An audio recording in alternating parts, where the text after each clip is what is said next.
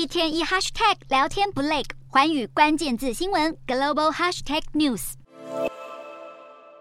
美国前总统川普从私人飞机缓缓走出，神情严肃，而后向支持者挥手致意。八月十四日，乔治亚州地区检察官以涉嫌煽动公职人员、违法誓词、串谋一级伪造证书等十三项罪行起诉川普。坚持自己没有犯罪的川普，在当地时间二十四日晚间抵达乔治亚州首府亚特兰大市，准备投案。他在机场向媒体表示，自己没有做任何违法的事情，还强调。这是美国非常悲伤的一天。川普车队于晚上七点半抵达监狱，狱方采集了他的指纹，并拍摄嫌犯大头照。只见川普一脸无奈、不愿意的神情，呆滞地看着镜头，为美国总统史上创下了特别的一幕。川普同意缴纳二十万美元保释金，并接受保释条件以换取释放。条件包括禁止威胁案中证人及同案十八名被告。监狱外仍然有川普的支持者守候，认为他被政是。迫害，反对派也在场，认为川普绝对有罪。